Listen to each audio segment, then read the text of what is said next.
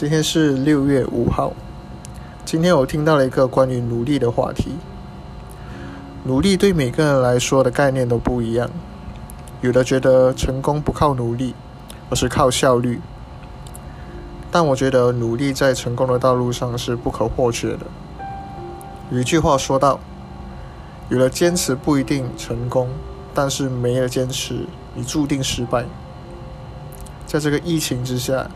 很多人满肚子的抱怨，觉得自己不够努力，觉得自己已经非常努力了，但是还是没有得到回报，觉得自己没有得到别人的帮忙，觉得自己努力都是白费的。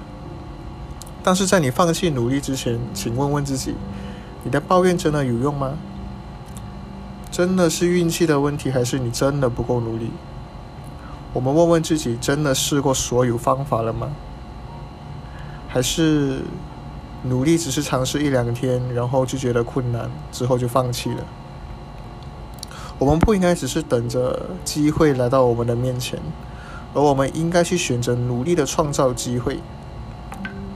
努力是有回报的，每一份努力的背后，必有加倍的赏赐。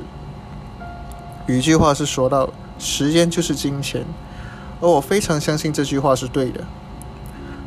对年轻一代的人来说，年轻就是本钱。但是我们要知道，如果不努力，就一点都不值钱。努力是辛苦的，但是不努力的未来远远比辛苦更加的痛苦。你今天的努力，未来的你必定会感恩现在正在努力的你。